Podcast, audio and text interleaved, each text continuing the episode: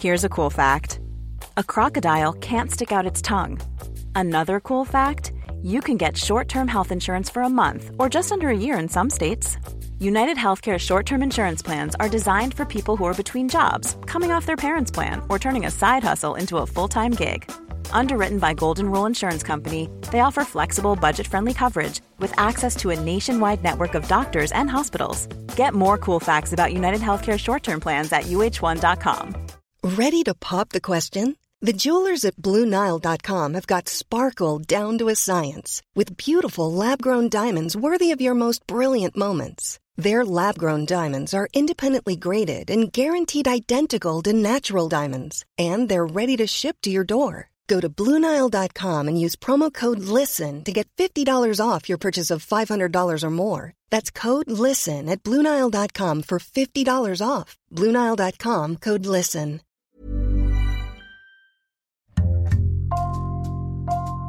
Bonjour, c'est Jean Z pour Code Source, le podcast d'actualité du Parisien.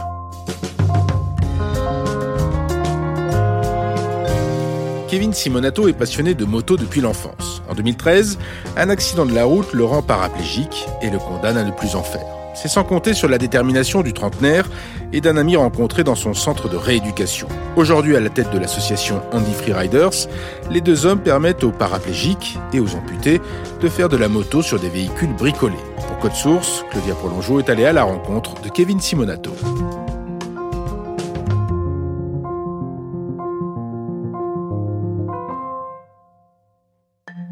Kevin Simonato habite à une heure de Paris, à Lardy, une petite ville pavillonnaire de l'Essonne.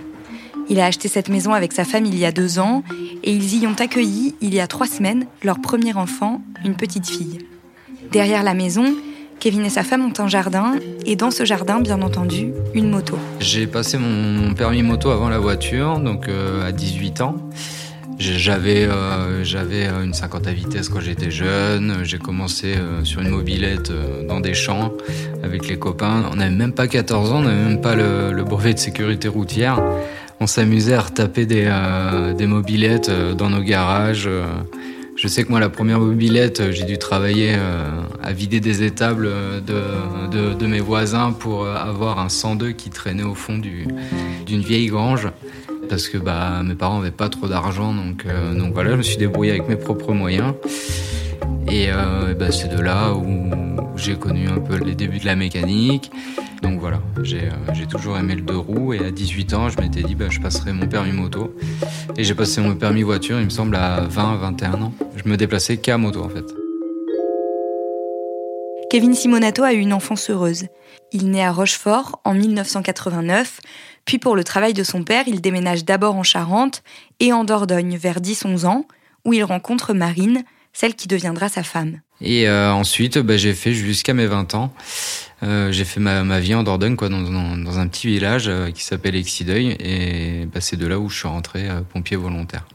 En fait, j'ai été militaire, donc je suis parti à l'armée à 17 ans et demi et euh, jusqu'à l'âge de 19 ans, j'ai pas pu continuer mon contrat parce qu'en fait j'ai été blessé en manœuvre. Et euh, à 18 ans, en fait, ils me proposaient euh, de plus être en, gros en compagnie de combat, mais en gérer la logistique et tout. Moi, j'ai préféré retourner dans le civil, me guérir. Et euh, j'ai pu quand même rentrer euh, pompier volontaire parce que bah, mon genou c'était quand même bien arrangé, mais deux ans après quoi. Et alors pourquoi on est à l'Ardi aujourd'hui Eh ben parce qu'en fait euh, j'ai passé mon diplôme donc de sécurité incendie. C'était compliqué de trouver un, un travail euh, qui était plaisant en fait au quotidien en, Dordogne. Il n'y avait pas trop de débouchés. Donc j'étais très investi au, sein du centre de secours. Euh, j'étais très investi aussi au sein de la formation des jeunes sapeurs-pompiers. Et je voulais voir autre chose en fait. Je voulais déjà au niveau du travail travailler sur des gros sites bah voilà, pour, pour avoir un bon salaire, etc. Et d'autant plus que ma femme euh, passait également son concours d'aide-soignante et que, bah, faut pas se le cacher, il y a plus de facilité à, avoir une place en, via le concours d'aide-soignante euh, dans la région parisienne qu'en Dordogne parce qu'ils sont, euh, je vais, peut-être dire une bêtise, ils sont peut-être 600 à se présenter pour, pour 80 postes, quoi. Donc, donc c'est très très compliqué. Donc voilà pourquoi on est venu en, en région parisienne. Kevin devient donc pompier volontaire en octobre 2009 en Dordogne. Deux ans plus tard, il vient s'installer en région parisienne avec Marine. Ils habitent ensemble un studio au premier étage en banlieue parisienne et Kevin vient enfin de s'acheter sa moto. Quand le 6 août 2013, tout s'effondre. C'était un mardi matin, euh, bah, je quittais mon travail. Donc c'était des gardes de 24 heures, donc j'étais en moto. Je venais d'avoir la moto, en fait j'ai travaillé, travaillé, travaillé euh, bah, pour me payer ma moto, parce que ça faisait un petit moment que j'en avais plus. Donc je m'achète euh, cette fameuse moto avec mon voisin Johan, on descend à Marseille. un sacré périple aussi, je descends à Marseille avec lui, on avait bien rigolé ce jour-là. On a fait l'aller-retour euh, Paris-Marseille en fait, euh, juste pour aller chercher une moto. J'ai eu ma moto et puis un mois après, euh, un mois après, bah, l'accident. Donc j'ai eu l'accident sur ma voie de circulation. L'autre voiture arrivait en face et en fait elle a tourné. Elle, a, m'a pas vu. Les deux feux étaient ouverts. Elle s'est mise sur sur la voie de stockage pour tourner à gauche. C'était en période de travaux, donc il y avait pas mal de marquage au sol, etc. Juste devant la caserne des pompiers de Clamart. Et les premiers mots euh, que j'ai sortis quand j'ai retiré mon casque, c'est, euh, je leur ai dit, euh, les gars, appelez ma caserne parce que je suis de garde à 8 heures et, et bah là, je vais pas pouvoir prendre ma garde. Quoi. Je me rappelle de tout, je me rappelle même que, que dès que j'ai touché le sol, en fait, j'étais tellement énervé que ma moto soit cassée. J'avais tellement mis de temps à travailler, économiser, et là, en une seconde, bah, la moto, elle était encastrée dans le véhicule. Et euh, j'ai vu qu'il y avait un problème euh, déjà de, mon expérience de pompier. C'est quand j'ai voulu me tourner, déjà j'avais des plaies partout en fait au niveau des cuisses, etc. Et je chantais pas. En fait, je touchais ma cuisse, euh, je voyais que j'avais du sang, mais je chantais rien, j'avais pas de douleur ni rien. Et, euh, et j'ai dit là, là, là, ça pue en fait. Après, je suis resté très calme, je suis resté à plat dos. Euh, et, puis ben, j'ai attendu, euh, comme je faisais euh, bah, peut-être une semaine avant. Je me rappelle une semaine avant, je, prenais des gardes. On avait fait, on avait fait quatre accidents de la circulation avec des motards qui s'en étaient tous, tous très bien sortis. Et là, bah, c'était moi de l'autre côté de la barrière, donc donc c'est sûr que ça fait bizarre quand on est pris en charge comme ça, mais et tout s'est tout s'est bien déroulé en fait sur le coup, quoi. Kevin est transféré à l'hôpital de la Salpêtrière en orthopédie et apprend, sans bien comprendre ce que ça implique, que sa moelle épinière est touchée. J'ai été opéré de suite et le verdict y tombe en fait fracture de la huitième vertèbre euh, dorsale et euh, lésion euh, au niveau de la dixième vertèbre dorsale. Voilà, donc une toute petite lésion, donc ça peut être juste une petite trace sur la moelle épinière. Et on parlait aussi d'hématome qui compressait la moelle épinière les premiers jours n'ont pas été simples. En fait, je réalisais pas trop que, je pense peut-être euh, avec les traitements, les médicaments, je pense que, en fait, je réalisais pas que pour moi, j'avais l'hématome, euh, j'avais la compression de la moelle épinière. Je me rappelle même un jour avoir appelé l'infirmière et lui dire, ça y est, je bouge le pied. Et en fait, bah, je le bouge pas du tout, quoi. En fait, c'était, c'était des rêves. Donc, j'ai mis du temps à réaliser que, que j'étais paraplégique, quoi. En fait, euh, ça se dessinait autour. Bien sûr qu'on l'évoquait, mais euh, en fait, euh, j'ai eu le métacarpe de cassé, mais on s'en est rendu compte un peu après. Ils se sont vraiment concentrés sur l'urgence absolue qui était bah, la fracture de la vertèbre plus la lésion de la moelle épinière. Et euh, on voit que le métacarpe est cassé. Et euh, donc, euh, bah, c'est un interne qui me fait un plâtre. Et ça, je me rappellerai toujours. Donc, il fait sortir tout le monde. Et puis, je commençais à avoir des photos un peu de moi à la caserne. je me rappelle, j'avais un, j'avais un poster du magazine Moto et Motard. voilà, je, je, le voyais en roue arrière sur la moto. Voilà. Et puis, au moment où il me plâtre, je regarde le poster. Et puis, je lui dis, à l'interne, je lui dis bah moi je ferais pareil là dans 4-5 mois. Et là en fait il a pas eu de tac du tout, il, en me plâtrant, et je me rappelle de ces mots, très clairement il a dit tu peux oublier la moto, euh, tu remarcheras plus jamais de ta vie. Rapidement, Kevin découvre qu'être paraplégique, ce n'est pas seulement ne plus pouvoir marcher, mais il faut aussi tout réapprendre et tout découvrir, comme la sonde nasogastrique dont il dit qu'il est l'une des pires choses qui peut arriver quand on est conscient. Quand on passe de debout à sauter dans ses chaussures pour courir à la caserne pour une astreinte ou pour aller euh, enfin je prends cet exemple hein, mais euh, bah aujourd'hui bah ça prend un peu plus de temps voilà faut On est, on est sur le lit, on s'habille, on est au fauteuil, on s'habille, etc. C'est bah, d'autres gestes du, du quotidien qu'il faudrait apprendre. Quoi. Après 20 jours d'hospitalisation, il quitte la salle pétrière pour un centre de rééducation. Kevin remplit un dossier pour la MDPH, la maison départementale des personnes handicapées, et réalise qu'il ne retravaillera plus jamais. Son salaire devient une pension d'invalidité à vie, et même s'il est très entouré, la situation devient aussi moralement très difficile. Un peu avant la fin de l'année, Martine, une surveillante de l'étage où il se trouve, s'en rend compte et a une idée pour le remotiver. Elle me trouvait un peu pâteau, un peu, un, peu dans mon coin, à faire ma rééduque, comme je disais, monotone, etc. Et elle vient me voir et elle me dit, écoute Kevin, je vais te faire rencontrer quelqu'un qui a refait de la moto. Et, euh, je me vois lui répondre, je lui dis non mais si c'est pour qu'il fasse du sidecar, ça m'intéresse pas. Je, moi je veux vraiment faire de la moto. Martine ne se laisse pas impressionner. Elle insiste et finalement Kevin accepte de rencontrer Stéphane Paulus, un revendeur médical qui vient souvent pour son travail et qui est lui aussi paraplégique et surtout fan de moto. Euh, je rencontre Stéphane euh, entre deux, entre deux, entre deux rendez-vous ergo kiné. Puis bah, quand il est rentré dans la chambre, je pense qu'il a vite compris qu'on euh, a parlé 3 minutes et demie d'handicap et après on a parlé moto. Voilà. Et euh, quand je lui ai dit, moi je veux refaire la moto, moi je veux refaire la moto, et que lui m'a dit qu'il faisait de la moto en solo, euh, sur piste, il me dit, bah tu verras, il y a une vidéo sur YouTube, j'ai publié une vidéo sur YouTube, tu iras la voir, et puis... et en fait, bah, dès que j'ai vu sa vidéo, bah, j'ai dit, bah moi je veux faire pareil, en fait. C'est simple, je disais à tout mon entourage, euh, je veux faire pareil. Je savais que là maintenant c'était possible. Donc euh, en fait, toute ma rééduque après, je pensais qu'à ça, qu'à ça, qu'à ça, qu'à ça. Je pensais même pas à être bien au fauteuil ou pour euh, chez moi. Je pensais vraiment à faire toute ma rééduque pour pouvoir être autonome en fauteuil et pour pouvoir remonter en moto. Je me vois faire des séries d'abdos à l'infini pour, pour vraiment être bien, bien stable. Enfin, je, je, me faisais des projets de fou, quoi. Et euh, ça a vraiment été un très gros déclic après, après sa rencontre. Pour remonter à moto, Stéphane a trafiqué la sienne.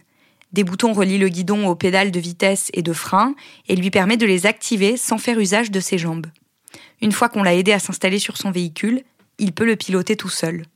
Au début de l'année 2014, Stéphane fait à Kevin une proposition. Il me dit ça te dit si on fait une asso? Comme ça, euh, on va pouvoir faire remonter des personnes euh, en situation de handicap euh, après leur accident. voilà, des anciens motards uniquement. Et bah, j'ai dit oui tout de suite en fait parce que je vais pas mentir non plus, hein, tout, tout, le monde le sait. C'est que j'y voyais aussi mon intérêt, c'est que j'allais remonter à moto grâce à cet assaut. Kevin se lance alors à corps perdu dans la création de l'association Andy Freeriders. En mai, il se rend pour la première fois au Grand Prix de moto du Mans mais soudainement, ses espoirs d'en reconduire une rapidement sont douchés. Fin 2014, euh, bah, je, fais, euh, je fais une grosse erreur humaine hein, et que pas mal de paraplégiques font malheureusement. J'attrape euh, une escar et là je comprends le mot escar dans tout son sens comparé au, petit escar que j'avais eu le jour de l'accident. Stéphane me met en garde, il me dit fais attention et tout parce que ça peut aller loin et tout. Et puis bah moi j'étais tellement à fond. Euh, j'allais à la salle de sport, j'allais à la piscine. Je... Enfin, j'ai tellement à fond, tellement, tellement à fond. Je suis parti en vacances, j'ai fait du jet ski et tout machin. Et puis bah quand je suis revenu, bah en fait euh, échec, échec, escarre sacrum. Et euh, bah là la plaisanterie m'a coûté huit mois d'hospitalisation. Stéphane propose alors à Kevin de tout mettre en pause, d'attendre qu'il aille mieux mais les premiers accompagnements de retour de paraplégiques à la moto sont déjà prévus et Kevin ne veut pas forcer les autres à reprendre comme lui 8 mois de sursis. Alors il attend patiemment et le 15 août 2015, enfin, le moment tant attendu arrive. Sur le circuit de, Croix en Terre-Noire, donc un tout petit circuit euh, dans le nord de la France. On était quelques paraplégiques à soit avoir sa propre moto. Donc moi j'avais ma propre moto, elle était équipée, ça y est. Et euh, on avait la moto de l'association aussi pour permettre euh, bah, de faire un, voilà, de faire une petite noria de pilote pour qu'il tourne sur la moto, faire des sessions, etc. Et ça a vraiment, vraiment été une journée super. Parce qu'en plus, je sortais de l'hôpital après 9 mois, 9 mois d'hôpital en étant alité à un bon moment. Donc ça a vraiment là été un gros coup de souffle. Euh, je voyais pendant que j'étais à l'hôpital, moi je voyais les autres rouler. Euh, bah, forcément ça fait mal hein, quand on est à l'hosto et, qu'on travaille pour pouvoir faire rouler les autres et que là les autres roulent et que c'est toi qui te retrouves dans le lit à attendre ton tour, bah, c'est vrai que ça a été, dur. Et le 15 août 2015, bah, j'ai pu rouler avec ma moto du coup toute la journée. Donc j'ai ressenti aussi que bah, moi aussi j'étais capable de le faire. Donc euh, voilà, la moto a, parfaitement bien marché. Le premier départ, au début, bah, on, a super peur parce qu'on n'a pas envie de tomber, etc. On se pose plein de questions. Le premier virage, puis en fait, une fois qu'on est lancé, qu'on passe nos rapports euh, tranquillement, on passe le premier virage, on voit que ça va. On passe le deuxième virage à gauche, on voit que ça va aussi. Bon, bah c'est parti. Et puis voilà, des tours très tranquilles, vraiment euh, très une super journée. Bah, voilà, je me suis dit, bah, c'est parti, c'est parti.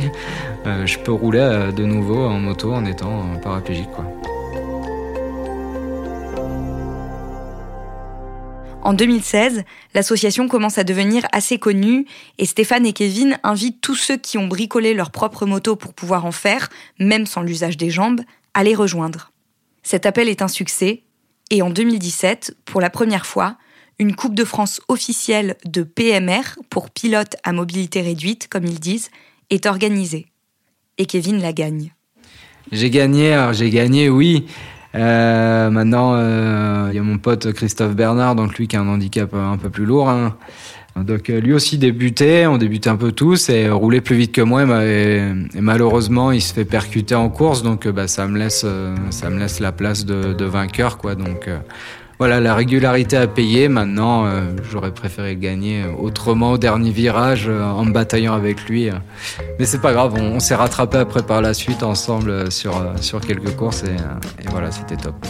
Sept ans après l'accident, je refais bah, ce que j'aime, qui est la moto. je viens d'être papa, donc voilà, pour moi le plus dur est fait. J'ai ma maison, j'ai un toit, je suis entouré, et puis j'ai pu, voilà, j'ai pu acheter ma moto. Voilà.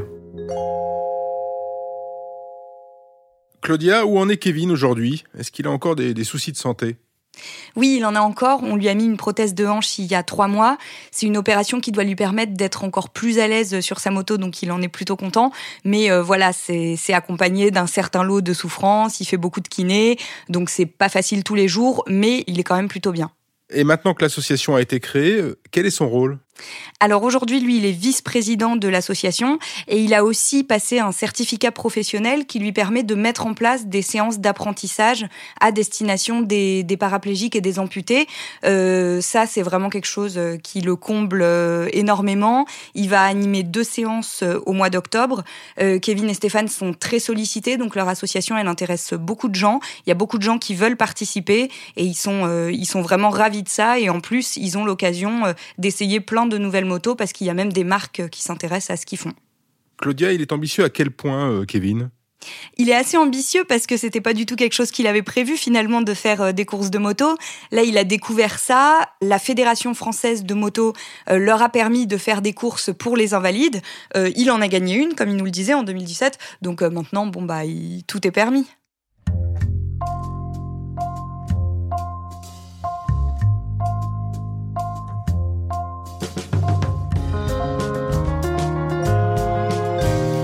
Merci à Claudia Prolongeau. Cet épisode a été conçu et préparé par Thibault Lambert, réalisation Benoît Laure. Code Source est le podcast d'actualité du Parisien, disponible chaque soir du lundi au vendredi.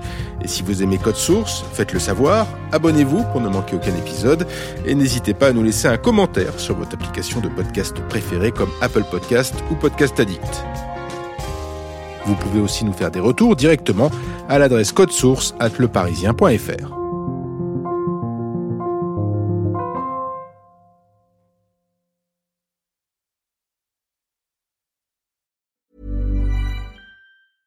Hey, folks, I'm Mark Marin from the WTF Podcast, and this episode is brought to you by Kleenex Ultra Soft Tissues your ally to help tackle your allergy symptoms this season. I love the change of seasons, but nobody loves pollen and all those other things floating in the air that make you sneeze during this nice weather. Kleenex Ultra Soft tissues are hypoallergenic and allergist approved. So fight back against watery eyes and runny noses without worrying about irritating your skin. For this allergy season, grab Kleenex and face allergies head on. Planning for your next trip? Elevate your travel style with Quince. Quince has all the jet setting essentials you'll want for your next getaway, like European linen, premium luggage options, buttery soft Italian leather bags, and so much more. And it's all priced at 50 to 80% less than similar brands. Plus, Quince only works with factories that use safe and ethical manufacturing practices. Pack your bags with high-quality essentials you'll be wearing for vacations to come with Quince. Go to quince.com slash trip for free shipping and 365-day returns.